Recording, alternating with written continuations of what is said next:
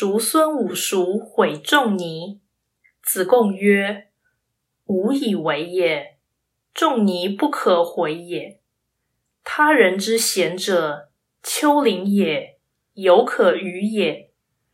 仲尼日月也，无德而于焉。人虽欲自绝，其何伤于日月乎？多见其不知量也。”叔孙五叔诋毁孔子，子贡说：“这万万不可为。孔子是不能诋毁的。别人贤能的程度，只如同丘陵一般高，这仍是可以超越的。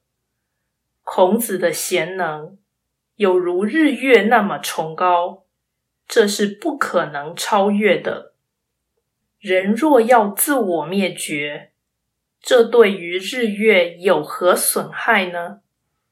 其结果只是暴露自己的无知而已。道义阐释：子贡“仲尼不可回也”之说，确为有事。他将孔子比作真理，因其超然存在的地位。凡人根本不可能加以损害。如有亵渎者，其余正是人虽欲自觉，其何伤于日月乎？多见其不知量也。